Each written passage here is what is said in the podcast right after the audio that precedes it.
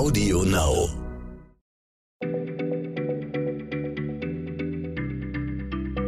Schneller Schlau, der tägliche Podcast von PM.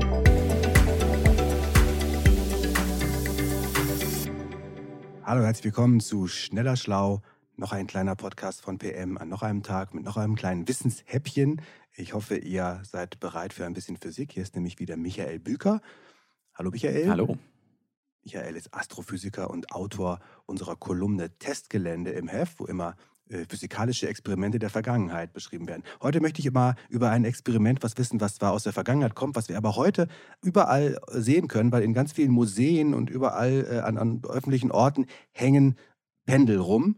Die heißen nach einem gewissen Foucault, der sie offenbar äh, äh, erfunden hat. Und sie schmeißen Figürchen um und zeichnen Striche in den Sand.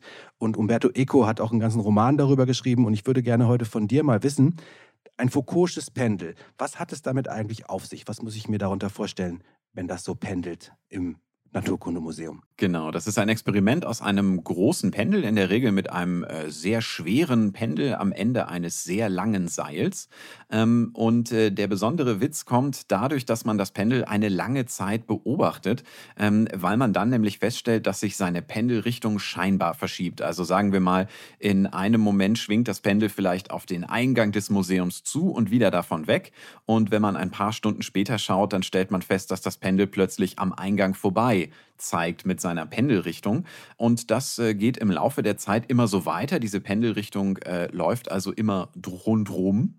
Ähm, und angezeigt wird das Ganze dann in solchen Ausstellungen in der Regel dadurch, dass die Spitze zum Beispiel ein ganz kleines bisschen durch einen Sandkasten läuft und jedes Mal eine Spur hinterlässt. Und dann sieht man, dass es sozusagen ganz viele Spuren gibt, die sich quasi um einen Mittelpunkt drehen. Oder an der Seite äh, werden kleine Figürchen umgestoßen und dann sieht man, dass im Laufe der Zeit die Figürchen einmal rum sozusagen im Kreis vom Pendel berührt worden sind. Und das liegt an der Drehung der Erde oder weil der Museumswärter dem Pendel am Anfang so einen Seitenschubs gegeben hat? Ja, das liegt tatsächlich genau an der Erde. Wenn man also darauf achtet, dass das Pendel ähm, komplett äh, frei aufgehängt ist, dass es sich also in jede Richtung bewegen kann, ohne dass das, was ja im Prinzip die Aufhängung oder das Gebäude drumherum für eine Bewegung macht, dann stellt man fest, dass das Pendel im Laufe einiger Stunden seine Schwingungsrichtung verändert. Und das hat gar nichts damit zu tun, dass da irgendjemand ranginge, sondern das ist tatsächlich eine Folge der Tatsache, dass dass das Pendel auf der Erde steht, dass die Erde sich um sich selbst dreht, aber, und das ist das Besondere, dass es frei aufgehängt ist. Das bedeutet, dass das Pendel die Drehung der Erde einfach dank seiner Aufhängung gar nicht mehr mitmacht, sondern quasi frei im Raum schwingt. Also die Erde dreht sich quasi unterm Pendel weg, weil das Pendel die nicht mehr mitmacht, diese Drehung. Ganz genau. Das Pendel ist entkoppelt von dem, was die Erde mit ihrer Drehung macht. Und das sehen wir dann so, da wir uns ja mit der Erde mitdrehen, als wäre es das Pendel, das eine seltsame Drehung macht. Dabei sind es eigentlich wir. Eine physikalische Täuschung. Irre. Also ich würde mal vermuten, dass das dann, wenn es mit der Erddrehung zu tun hat, auch in 24 Stunden einmal um den Kreis rumgependelt ist, das Pendel, dann könnte man sowas ja eigentlich auch als eine Uhr verwenden, oder, oder nicht?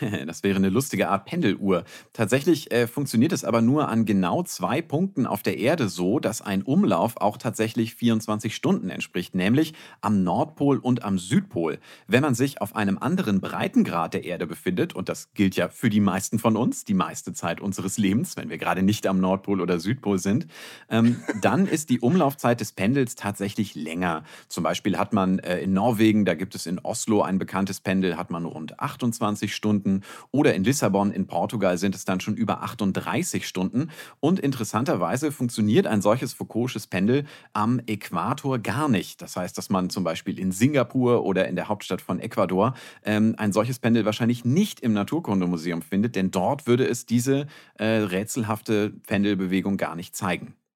Mhm, weil das so nah am Äquator ist, dass es nur sehr, sehr, sehr, sehr langsam äh, den Kreis umlaufen würde. Ganz genau. Und exakt auf dem Äquator würde man äh, diese Pendelschwingung sogar überhaupt nicht sehen, ähm, weil das Pendel da eben die Kreisbewegung der Erde an der entsprechenden Richtung gar nicht mitmacht.